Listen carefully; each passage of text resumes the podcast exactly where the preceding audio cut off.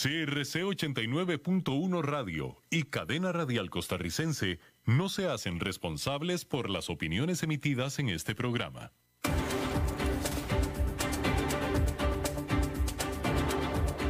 Inicia a las 5 con Alberto Padilla. Un programa diseñado con el objetivo de llevarte diariamente un tema de actualidad, acompañado siempre de reconocidos editorialistas, de lunes a viernes a las 5 de la tarde por CRC 89.1 Radio. A las 5 con Alberto Padilla. Hola, ¿qué tal? Saludos, bienvenidos a esta emisión de A las 5 con su servidor Alberto Padilla. Muchísimas gracias por estarnos acompañando en este final de semana, especialmente a usted que lo hizo durante toda la semana, muy agradecido. Le mando calurosos, cálidos y cordiales saludos desde las instalaciones y la señal de CRC 89.1 FM en San José, Costa Rica, desde donde estamos transmitiendo hasta el punto, en el tiempo y en el espacio donde usted nos escucha, porque estamos transmitiendo a través de diferentes, de prácticamente todas las más modernas plataformas como por ejemplo Facebook Live, en la página de este programa, a las 5 con Alberto Padilla, y también en el formato podcast, estamos disponibles en los principales medios al respecto, Spotify, Apple Podcast, Google Podcast, etcétera, etcétera, otros cuatro más, son seis en total. Y aquí en Costa Rica este programa que sale en vivo en este momento a las 5 de la tarde, se repite todos los días a las 10 de la noche en CRC 89.1 FM. En esta ocasión, en los controles, al otro lado de los cristales, el señor Ángelo Sánchez, muchos saludos. Y a cargo de la producción general de este programa, la señora Lisbeth Ulet. Bueno, hay que empezar diciendo que definitivamente este es un viernes negro en los Estados Unidos. Bastante diferente. Es un viernes negro, ya lo sabíamos, pero bastante diferente a lo que se conocía o a los anteriores era de esperar que este viernes negro pues fuera diferente a que lo que estábamos acostumbrados. La pandemia ha hecho transformar a esta que es casi una celebración de una presencial a una virtual. Hasta el año pasado, más del doble de estadounidenses acudían de compras durante el día siguiente de Thanksgiving, o sea, el viernes negro, que los que lo hacían al siguiente día más concurrido de compras del año. Y en los últimos años, el fin de semana largo del Día de Acción de Gracias se vendía el 20% de lo que las tiendas vendían en toda la temporada navideña.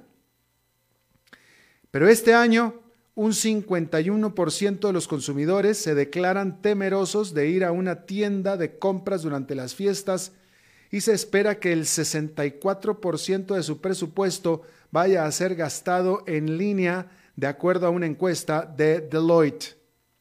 Para los expertos, mejor dicho, pero los expertos pronostican que estos cambios de este año no serán transitorios y de hecho muchos de ellos se quedarán al menos para el largo plazo. ¿Cuáles cambios? Bueno, primero, el viernes negro de noviembre comienza ahora desde octubre. El viernes negro que tradicionalmente era exclusivo para la venta de medianoche, a partir de el primer minuto del viernes después de pasar el día de acción de gracias y en el que se formaban largas filas desde la madrugada anterior, ahora se ha traspasado a en línea y durante todo un mes antes. Se espera que ahora esta tendencia se quede para la posteridad al no haber en realidad razón alguna para hacerlo de solamente 24 horas un día de finales de noviembre. Ya no habrá necesidad de ir a la tienda de compras, pero se ha popularizado el ir a la tienda a recoger lo comprado en línea. Al respecto, Deloitte encontró que 27% de los encuestados afirmaron que utilizarían este año la opción de ir a la tienda a que les entreguen directo en el automóvil la compra realizada en línea. Esto es un 11% arriba de lo que lo hicieron el año pasado, es decir, que hicieron lo mismo. Habrá también a partir de ahora más entrega gratis. Aún antes de la pandemia, venía creciendo la oferta de entrega gratis, que en realidad es entrega incluida, porque gratis no es nada. Usted la está pagando de todos modos. Así es que es nada más incluida en el precio que pagó. Se espera que esta tendencia siga creciendo gracias a la comodidad y conveniencia que esto implica. Sin embargo, esto no quiere decir que las tiendas han claudicado a sus establecimientos físicos. La cadena de electrónicos Best Buy es una de las que abrió sus puertas a las 5 de la mañana, exigiendo, eso sí, a los clientes que usen cubrebocas. En Walmart, los clientes tuvieron que formarse en una sola fila y recibieron carritos sanitizados. Las autoridades sanitarias esperan que esta vez se eviten las aglomeraciones típicas del pasado.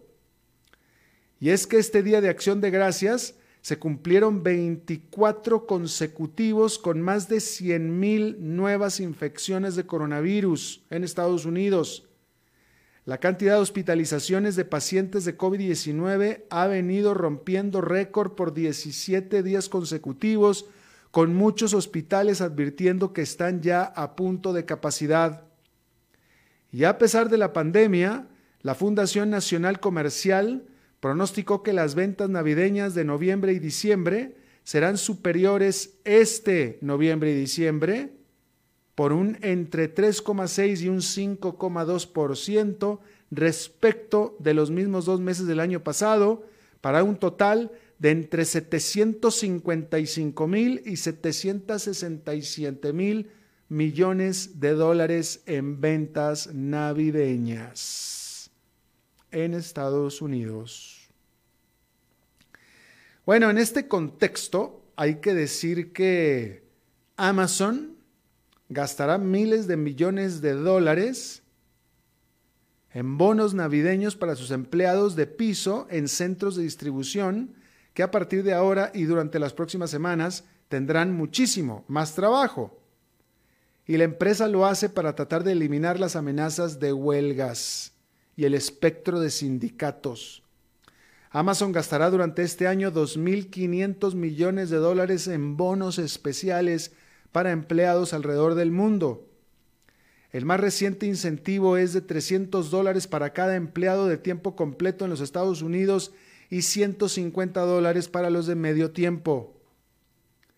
Amazon, como usted sabe, es una de las pocas comerciales que se ha beneficiado con la pandemia.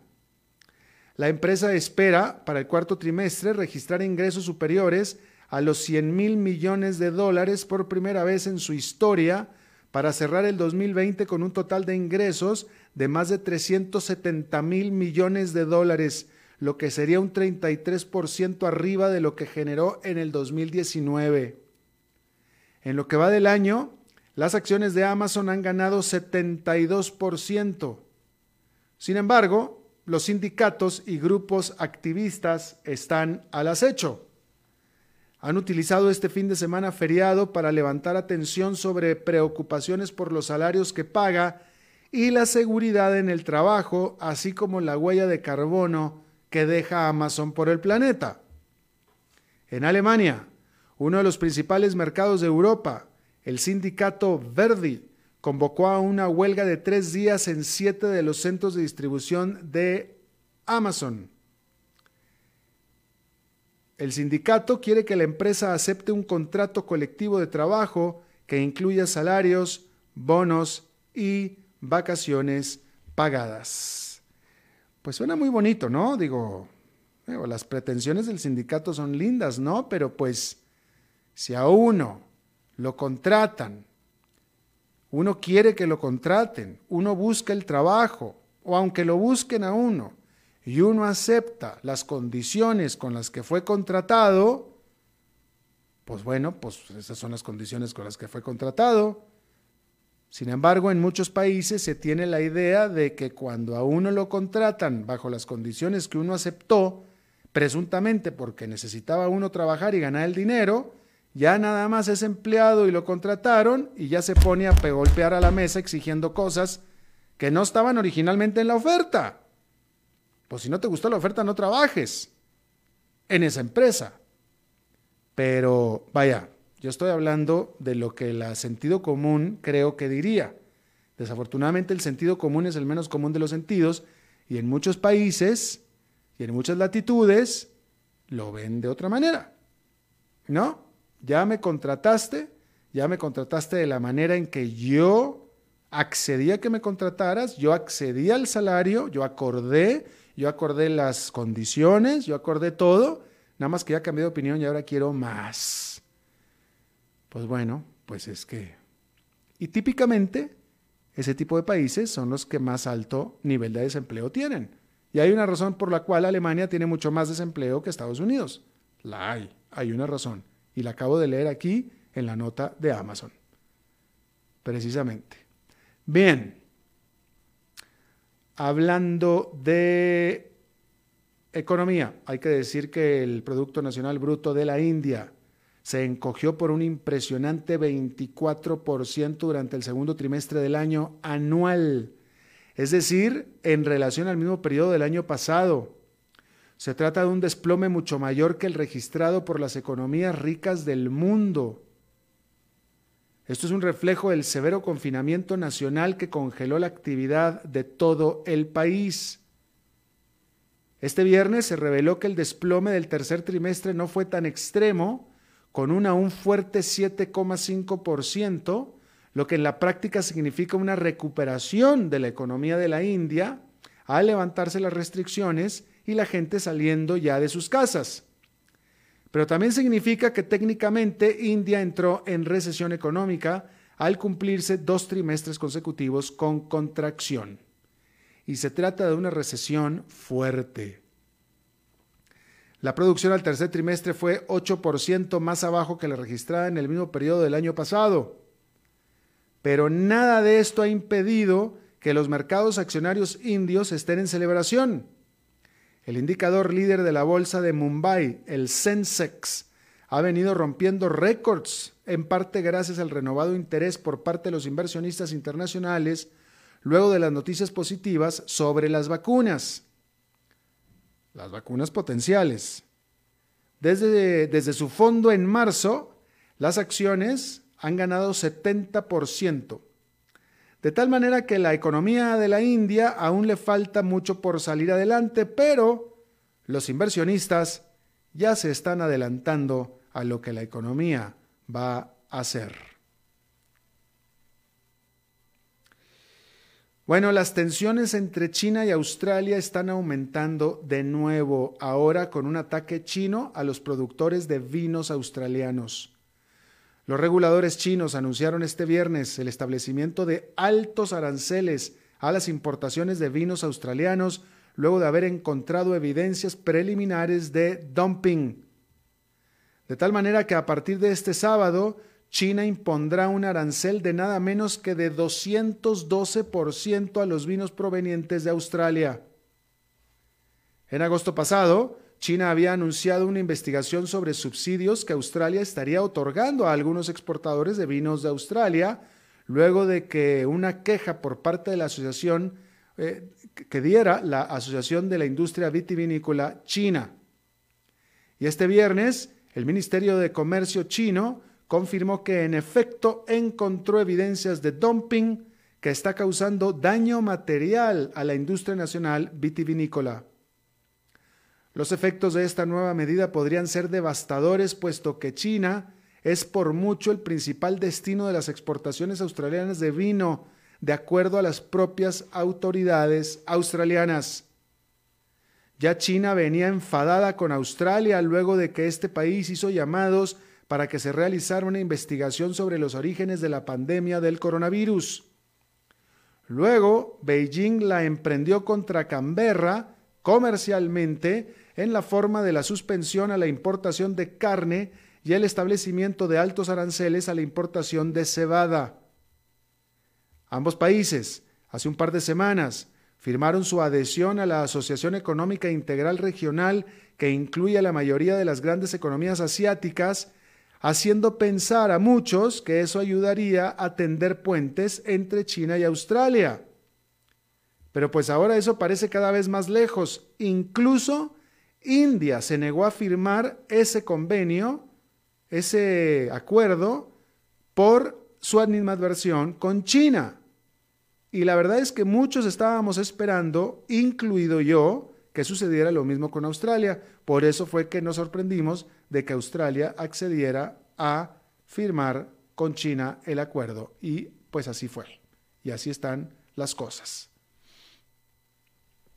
En otra información, el jefe, el presidente de la farmacéutica AstraZeneca, dijo que su empresa va a tener que realizar más pruebas de eficacia sobre su vacuna por los temores que emergieron sobre los datos que liberó sobre su vacuna que está desarrollando junto con la Universidad de Oxford.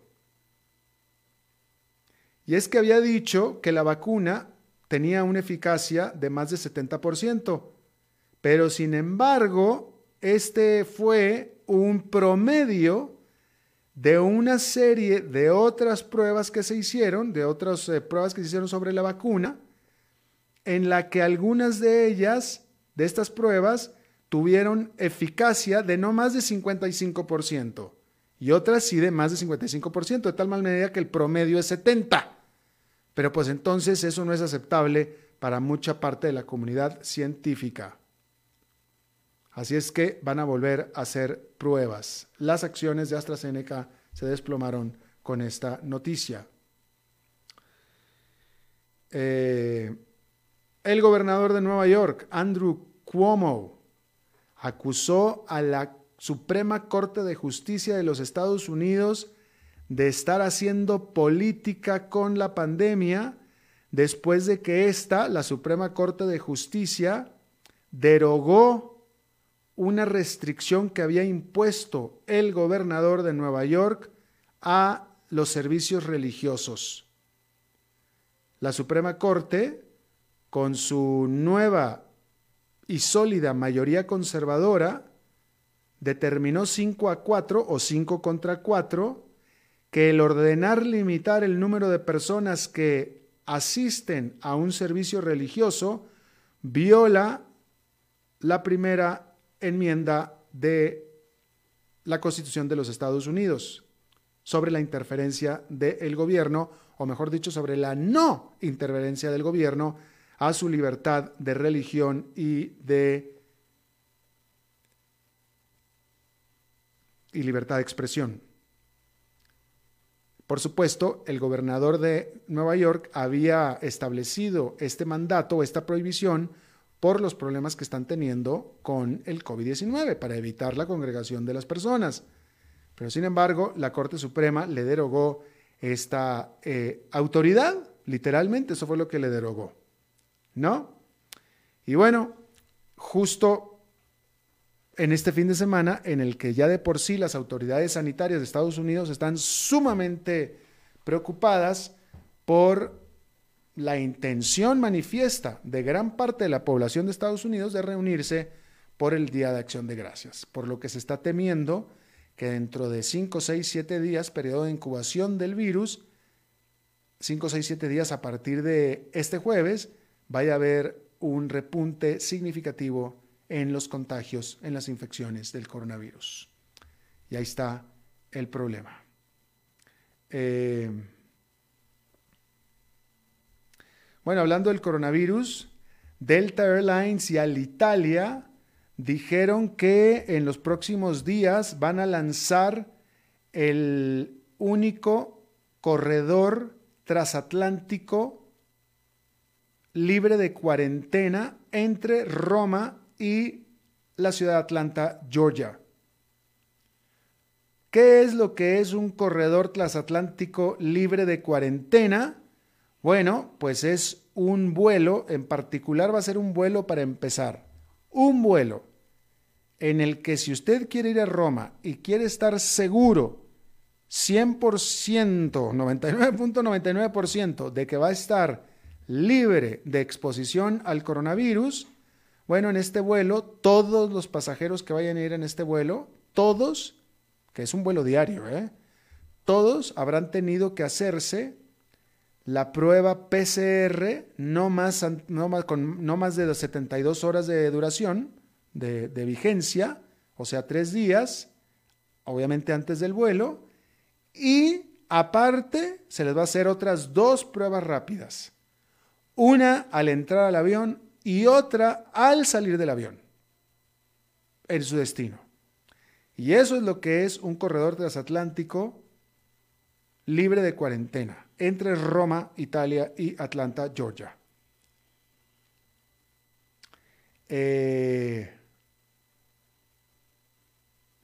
y bueno, en esta nota me entendí, en esta nota aprendí por fin qué es la prueba PCR, qué significa PCR, porque yo no sabía lo que significaba PCR.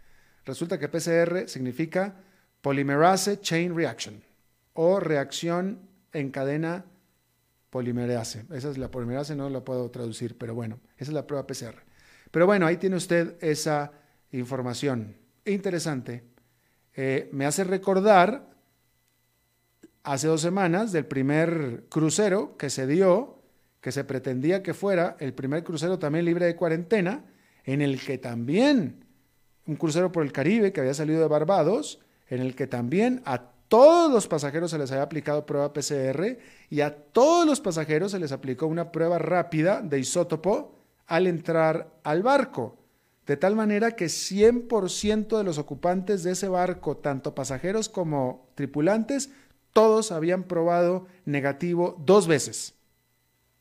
Y aún así, a los tres días o cuatro, salieron más de cinco contagiados del coronavirus adentro del barco. Y bueno, pues ahí está. Ahí lo tiene usted. Eh, decir que ayer hablamos un poco de esto. Disney reveló planes de despedir a otros 4.000 empleados para finales de marzo próximo. Y así esta empresa, la gigante del entretenimiento,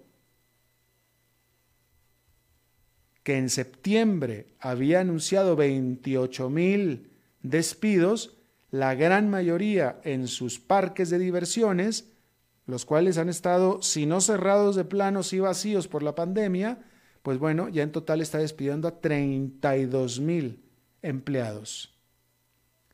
La empresa reportó una pérdida a octubre de 1.700 millones de dólares anual entre octubre y octubre, comparado, fíjese, reportó una pérdida de 1.700 millones de dólares anual entre octubre y octubre, cuando en el mismo periodo del año pasado había registrado un ingreso de 13.900 millones de dólares. Y bueno, ahí lo tiene usted. Fíjese esta nota. Toda la atención cibercriminal, o digamos, no, no voy a decir cibercriminal porque no es justo para los trolls ni para los bots, pero toda la atención en cuanto a trolls y en cuanto a bots se la llevan siempre China, Rusia e Irán. Pero ahora se reportó que hasta 2.000 bots de redes sociales están basados en Brasil con la intención de amplificar los posts en línea generados por humanos con la intención de diseminar desinformación sobre las elecciones en Estados Unidos. Sin embargo, no hay indicaciones de que estos bots sean promovidos por el gobierno de Jair Bolsonaro, quien abiertamente apoya a Donald Trump.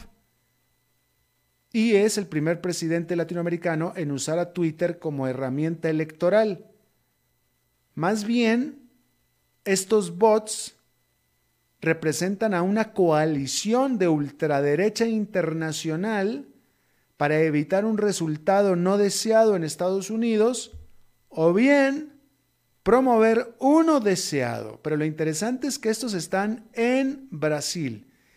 Y de nuevo, vuelvo a referirme a mi página de Facebook. Esto puede explicar la actividad extraordinaria, definitivamente extraordinaria, inusual y notable en contra de cualquier cosa factual, verdadera, que yo informara en mi página sobre Donald Trump.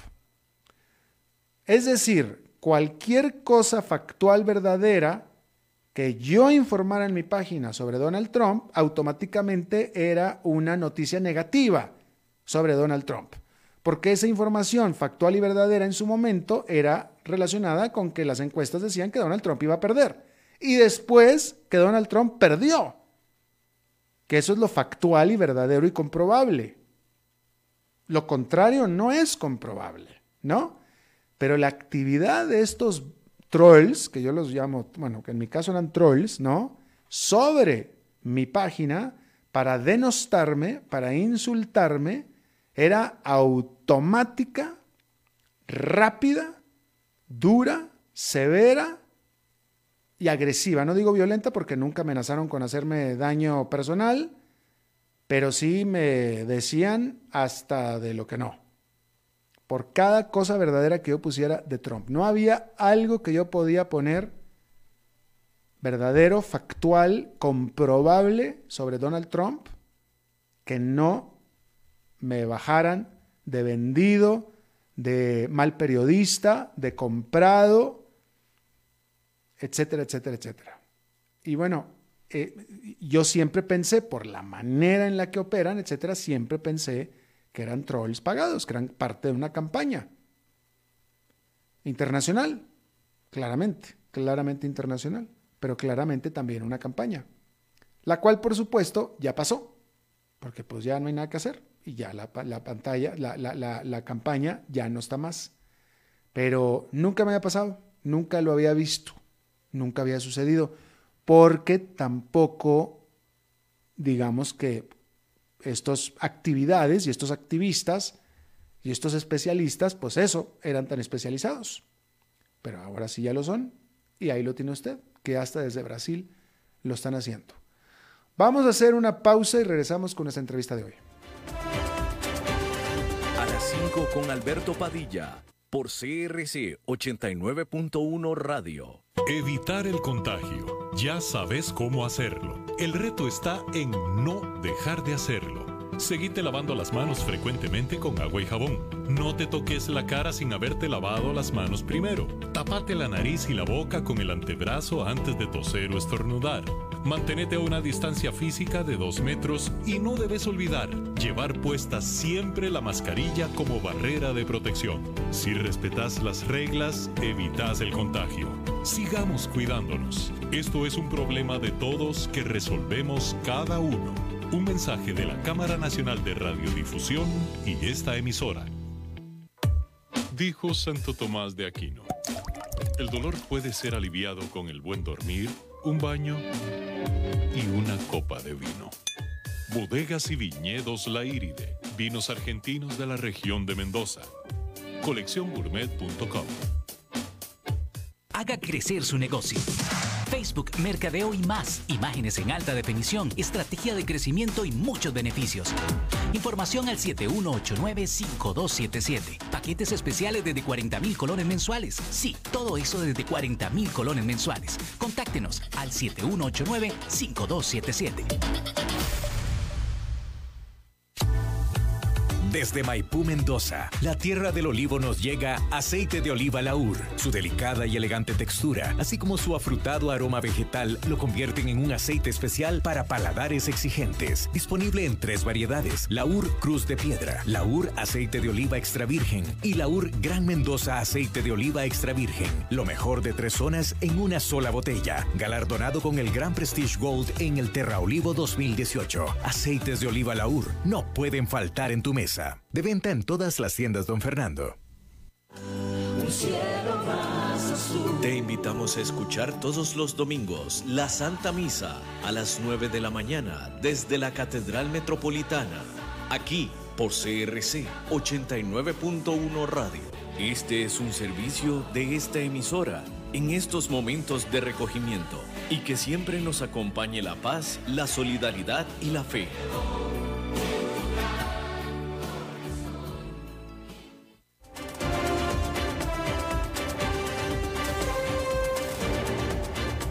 Seguimos escuchando a las 5 con Alberto Padilla.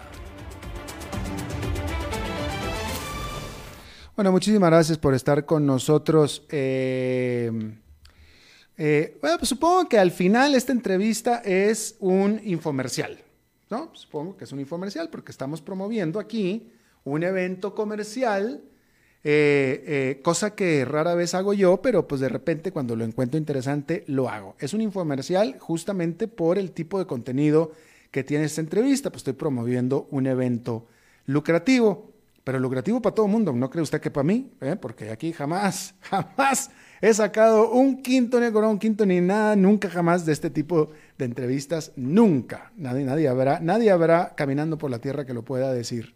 Este, pero realmente me parece interesante este evento, la feria, eh, eh, bueno, la feria sostenible, ¿no? Pero la manera en que ellos lo, escriben, lo escriben con un 50 y luego sostenible, de tal manera que la 5 y la S pudieran traslaparse y es 50 sostenible o sostenible, pero es 50 porque es 50 formas de ser mejores consumidores en cuanto a sostenibilidad. Esta feria va a ser el 10, 11 y 12 de diciembre 100% virtual, la primera, eh, pues obligados por las circunstancias, porque si no, ahí estaríamos todos metidos, cosa que sería también linda el día que se pueda. Y está con nosotros Carla Chávez, directora de eCoins y organizadora de esta feria sostenible o sin cuestenible. Este, Carla, ¿cómo estás? Bienvenida. Gracias, Alberto. Muchas gracias por el espacio. Yo estoy muy bien. ¿Qué tal estás? Muy bien también y de nada, de nada, encantado. Y de antemano te deseo mucho, mucho éxito en esta eh, feria. Este, me ponen aquí que la feria nace porque los consumidores tienen mayor conciencia para llevar estilos de vida saludables que generen menos impactos ambientales en esta era post-COVID-19. ¿Qué elementos tienen ustedes para poder afirmar algo así?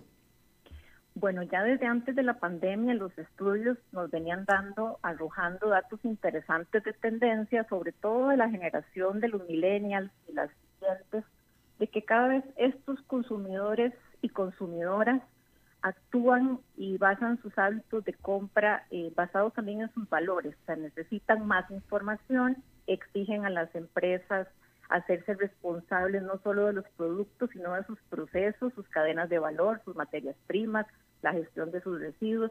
Eh, esto en gran parte eh, está alimentado por la capacidad que nos dan las redes sociales y eh, todos los medios digitales de estar más informados y poder tener contacto con cualquier empresa en cualquier lugar del mundo a un clic de distancia.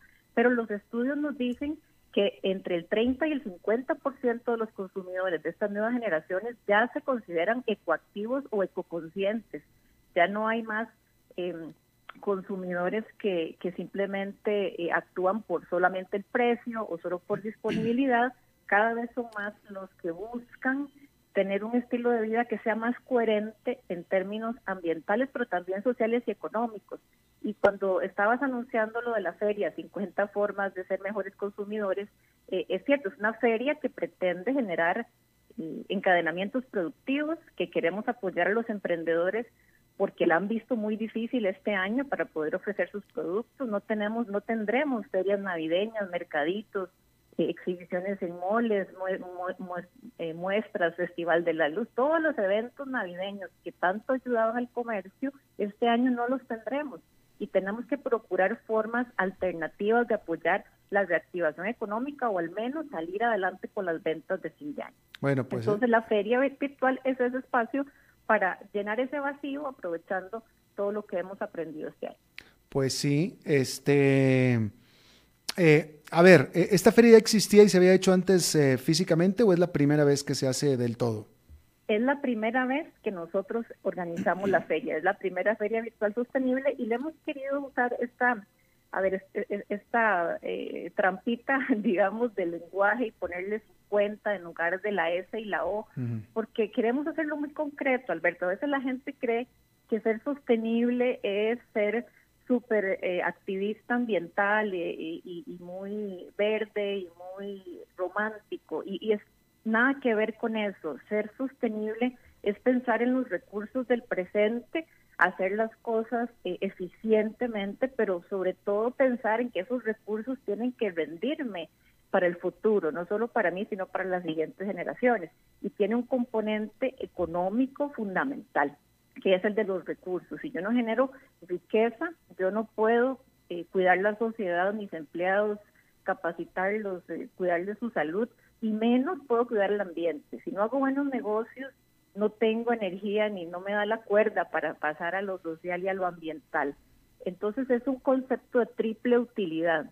Es la primera vez que hacemos esta feria sostenible, pero queremos que la gente lo sienta que es súper digerible, que, que, o sea, que es que cómo se come la sostenibilidad y se come con, de muchas formas. Es alimentación intuitiva, es no desperdiciar alimentos, es eh, hacer mindfulness también y estar mentalmente eh, enfocado, es poder eh, hacer ejercicio pero cuidando tu cuerpo, es tener conciencia del tema de las diferencias de género, de cómo la tecnología impacta nuestra vida y, así muchos temas que son de la cotidianidad y que tal vez muchos no relacionan o no hacen el conecte con la sostenibilidad. Nuestra intención es que tengamos esa conciencia de que todos estamos súper conectados y esta pandemia nos lo ha demostrado y que nuestras acciones individuales, nuestras decisiones de todos los días tienen un impacto en la colectividad. Pero a ver, eh, tú comentaste al principio que eh, hablando del consumidor ecoactivo, ¿no? Este, eh, ¿qué? Yo, yo reciclo, yo reciclo todo lo que es reciclable, creo que lo reciclo y hasta más. ¿Eso me hace a mí un consumidor ecoactivo? Claro que sí, porque los productos tienen una cadena, tienen un ciclo de vida. Y el ciclo de vida inicia desde que sabes de qué está hecho ese producto que, estás consumiendo, ¿verdad? Sus ingredientes, si viene de comercio justo, quiénes son los proveedores, cuál es su huella de carbono. Si lo compraste porque lo sembraron tal vez en, Cartago, ¿verdad? Y vivís en Curridabat y tuvo una huella de carbono chiquita, o si estás comprando algo que sembraron eh, en, otro país o en otro continente y que traerlo acá fue muy caro de todo punto de vista. Entonces, empieza el consumidor desde de qué están hechos sus productos hasta qué haces con los empaques, que es lo que estás mencionando y que tiene que ver con la separación y el reciclaje, que es lo que nosotros proponemos en Icons, que es la organización que está detrás de la feria, es hacerse responsable de todo el ciclo del consumo, no solo eh, el, empaque o no solo desechar y, poner todo en la basura, que realmente lo que nos hace es botar mucho dinero, porque eso es materia prima en muchos casos, sino eh, entender que cada compra en el supermercado es como un voto. Yo estoy votando por esa empresa y le estoy dando mi respaldo, mi confianza, mi dinero y estoy propiciando ese tipo de producción y de comercio. Mm. Eh, vaya, has lanzado una serie de conceptos muy profundos, Carla, que me hace entonces pensar que esta feria va a tener muchísimo de didáctico, va a haber muchas conferencias, muchas clases o qué. Pues así es, y entonces cuando decías que es un evento este, lucrativo, pues me, me, me, permito decirte que más que lucrativo, porque no es que eso estamos buscando, es queremos apoyar el ecosistema. Carla, vamos, Carla, Carla. este, este es un programa para adultos, Carla, por favor. Y, podemos hacer un ejercicio. Yo te puedo contar cuánto le estamos cobrando a los emprendedores por un stand de tres días en una feria virtual de, de, mayor calidad. Estamos simplemente cubriendo los costos de la plataforma porque queremos apoyar el ecosistema y estoy siendo completamente transparente y, y, viernes en la tarde ya no se miente. ya está uno cansado, ya no tiene por dónde, Alberto. O sea, realmente estamos haciendo eh, realmente un evento que tiene ofertas de productos sostenibles y el precio de los stands es muy barato, son 300 dólares o incluso para pymes hacemos descuento por tres días de evento donde no tienes que movilizarte, no tienes que poner un banner, una silla, un toldo, no tienes que tener personal, no tienes que eh, tener inventario, no tienes que tener, eh, o sea, un montón de temas que te ahorras con las ferias reales, las vas a poder tener virtualmente y hacer negocio, pero además tendremos tres días de educación al consumidor y tenemos una serie de temas y profesionales lindísimos, empezando con que nos va a acompañar la señora ministra de Ambiente en la apertura, eh, los representantes del, del PNUD, representantes de GIZ, la cooperación alemana, porque todas estas organizaciones están entendiendo que si no colaboramos desde la empresa privada, que somos nosotros, pero nos articulamos con el sector público, no vamos a poder lograr que Costa Rica avance, que, que nos conectemos y que avancemos. Por eso te insisto, esto no es un, un, evento lucrativo, es un evento que quiere generarle valor a todos los stakeholders con los que nosotros trabajamos. Eh, ¿Cuánto van a, cuál es el costo de la entrada para el público en general? Es gratuito, es gratuito, por eso te digo, es generación de valor. Tenemos 10 charlas de la más del más alto nivel con profesionales de Costa Rica y fuera de Costa Rica. Eh, y solo para ponerte un ejemplo, vamos a cerrar que te interesa a vos porque te gusta el tema de la economía. Vamos a cerrar el conversatorio del viernes 11 con el costo de la sostenibilidad, o sea, cuánto le cuesta a Costa Rica el actuar en sostenibilidad y en pensar en el cambio climático y cuánto le cuesta no hacerlo.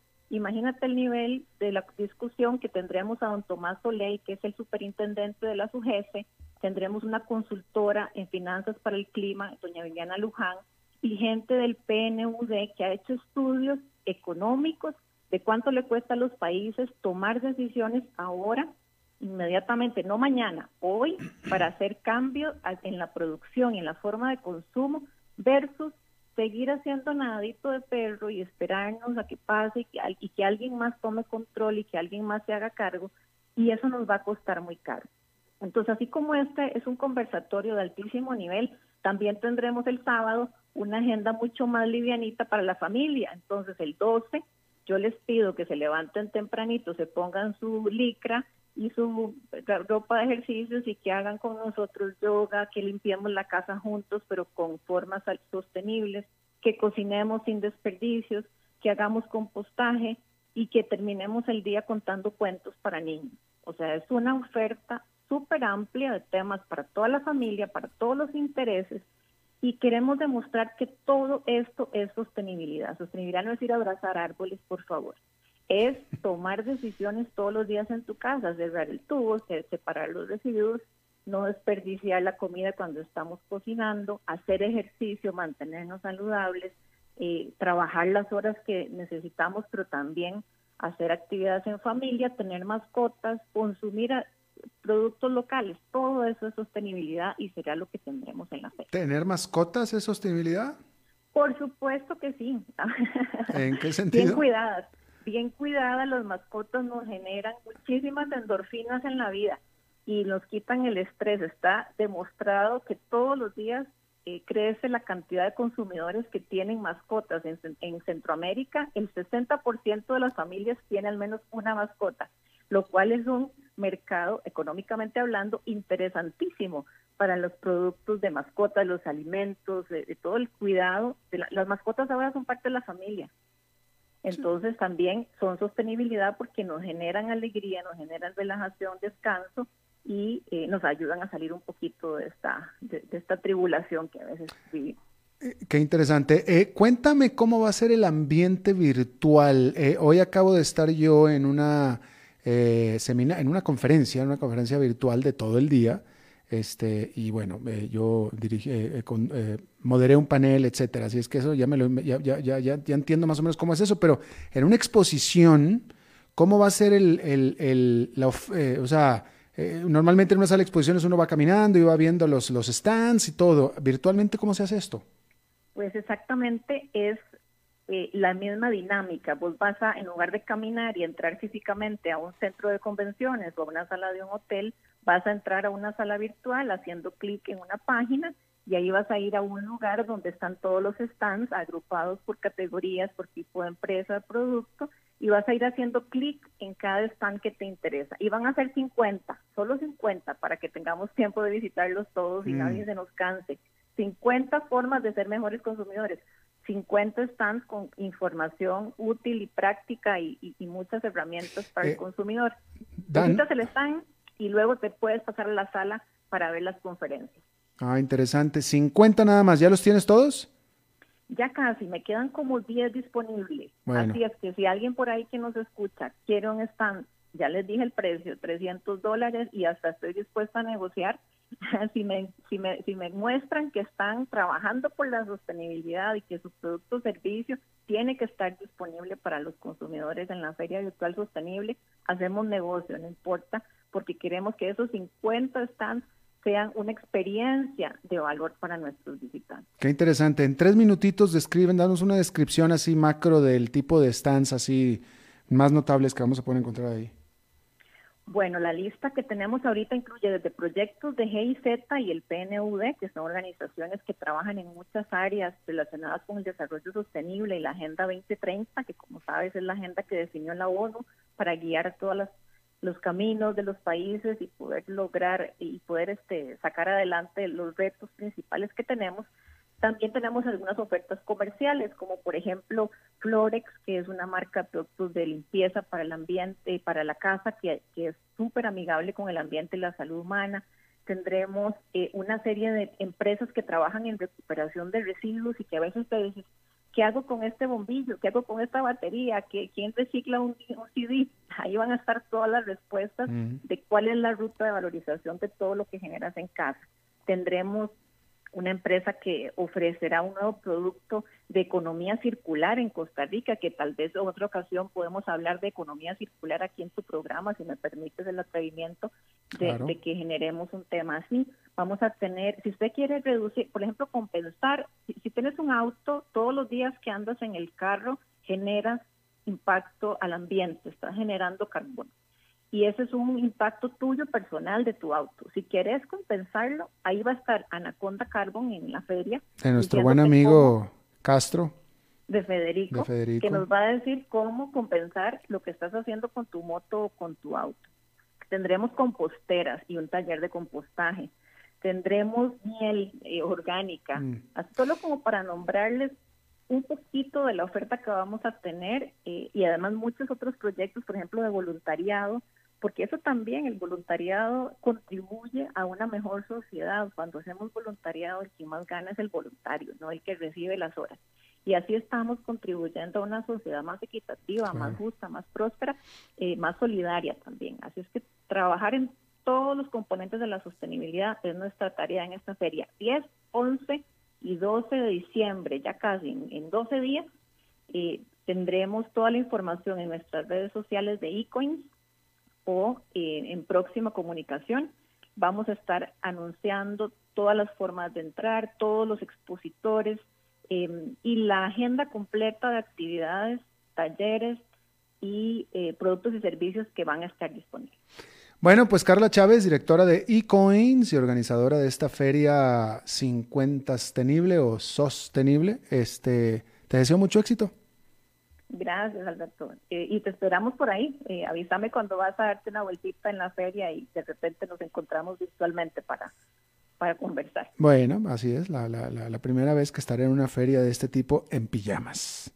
Así es, te van en pijamas y en pantuflas. Exactamente. Gracias, Carla. Hasta luego.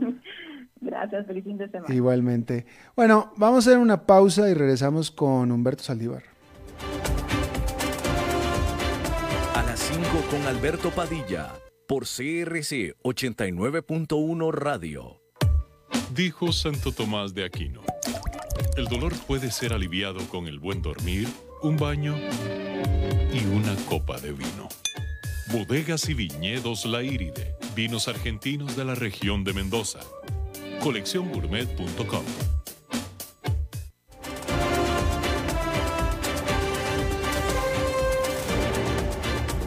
Seguimos escuchando a las 5 con Alberto Padilla.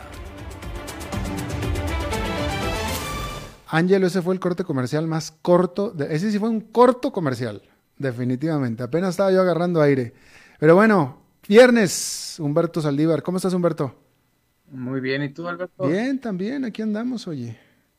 Eh, bueno, el día de hoy te voy a hablar sobre la banca de inversión y la situación actual de Costa Rica. Eh, no sé si te hayas dado cuenta, pero actualmente hay un efecto medio raro. Dirías tú que no hay dinero en el sistema financiero, pero casuísticamente, este, el hecho de que los bancos tengan menos certidumbre, lo que están haciendo es recoger dinero y prestar menos a ciertos niveles de, económicos. Sin embargo, existe el factor un poco contradictorio que están prestando a sistemas o a industrias eh, un poco a, tasas muy competitivas, pero solamente a industrias que en realidad les puede dar la certidumbre de que de que, de que puedan pagar, ¿no? O sea, y son pocas de las que, las que actualmente están en esa situación. La banca tradicional en Costa Rica, eh, a mi parecer, con esta reacción que te acabo de comentar, eh, el hecho de estar prestando a tasas más bajas actualmente eh, lo está haciendo algo tarde. Ellos, para mí, para mi parecer, debieron de haberlo hecho eh, ya desde hace algunos meses, pues en teoría, en enero entramos a una cierta normalidad financiera, que es lo que se espera a nivel mundial, donde bancos de desarrollo y fondos internacionales estarán dando beneficios mucho más competitivos a empresas necesitadas. Hablo de cierto nivel, ya que este tipo de beneficios, como te lo comenté, se está dando solamente a empresas que probablemente sigan siendo rentables. Por mi parte, yo veo a pymes necesitadas no atendidas actualmente un sistema financiero que está recogiendo capital y limitando financiamientos a empresas en crecimiento con futuro no muy certero. El exceso de capital en sistemas financieros solamente refleja el miedo y la falta de certidumbre en el mercado costarricense. En resumen, esta acumulación de capital será aprovechada por este sistema financiero en un futuro para imponer condiciones mucho más agresivas, tasas, es decir, tasas de interés más altas y aquellos que tienen la capacidad de apoyos de fondos internacionales aprovecharán más bien capital extranjero. Y es que actualmente estamos viviendo esa, esa realidad. Mucho flujo por, por un lado, pero préstamos, ahora, préstamos entre comillas baratos que en un sistema revolvente, no a largo plazo. Este, y esto, pues, eh, me preocupa un poco porque lo que creo que viene es que las tasas de interés para Costa Rica eh, a partir de febrero van a ser mucho más agresivas para, eh, digamos que las personas normales, ¿no? No para aquellas empresas gigantes, sino para las personas eh, normales y común y corrientes o pymes. No sé qué pienses con esto, Alberto. pues yo tampoco sé qué pienso, pero te pregunto yo, o sea, ¿hasta qué punto, o sea, entiendo el punto que tú estás haciendo, pero la pregunta es, si la banca nacional de Costa Rica, que es de la que estás hablando, tiene, tiene otra opción. Es decir, pareciera que tú estás afirmando que lo hacen por elección. Y yo la pregunta es si es en realidad así. A lo mejor es, eh, pues es, pues, es, lo que los obliga el mercado a hacer y eso es lo, lo, lo, que hacen, ¿no? Esa es la pregunta. No, no, no. En ese aspecto no estoy de acuerdo porque sí, eh, la, banca nacional y la banca, eh, o sea, y privada, obviamente, pero que es local, eh, tienen acceso a financiamientos internacionales y a fondos muy competitivos que les puede dar un rendimiento, si bien no muy, más bien, muy, muy viable y que eso les puede ayudar a, prestar, digamos, dinero o a fomentar un poquito más la economía. Claro que depende del mercado. sí está, o sea, es, es natural lo que está pasando. Lo que pasa es que eh, creo que esto debería de haber pasado antes y no hasta estas horas, porque más bien puede perjudicarlos a ellos mismos. Ese es mi punto que quiero que y, va a perjudicar también al, eh, digamos, al cliente final. Claro. ¿A qué te refieres con que en enero va a haber una estabilidad financiera? No, no, no, eh, no estabilidad, sino fondos que van a estar eh, dando capital mucho más barato a nivel internacional mm. Y, de los cuales muchas empresas van a ser, eh, pueden aplicar para ese tipo de fondos. Entonces, eh, ya no, no, va a ser solamente un mercado local competitivo, sino también la banca local va a estar compitiendo con fondos internacionales. a eso, a eso me refiero. Que en el momento que, que Costa Rica tenga cierta certidumbre va, eh, e, eso va a abrir las puertas a mercados internacionales que actualmente pues están rompiendo con tasas de intereses muy bajas, ¿no? A eso, a eso me refiero. Y que muchas empresas van a preferir, obviamente, irse con esos mercados, pero no todo mundo tiene acceso a eso. Los que no, los que no tienen acceso se van a ver obligados a pagar tasas de interés muy altas mm. a nivel local. Ya. Ese es mi... Sí. Listo. Humberto Saldívar, muchas gracias. Muchas gracias a ti, Alberto, y buen fin de semana. Buen fin de semana para todos y para todos ustedes también. Muchísimas gracias por habernos acompañado y espero que tenga un muy buen fin de semana, que la pase con gente querida, cuidándose siempre, por favor. Y nos reencontramos entonces el lunes a las 5 de la tarde. Que la pase muy bien.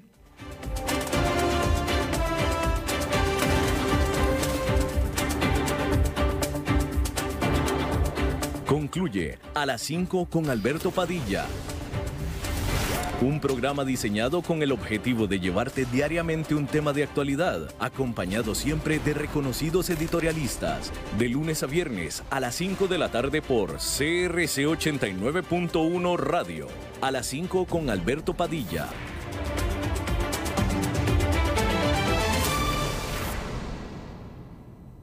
Somos más que descuentos. Somos una red de servicios a su disposición. Somos medicina preventiva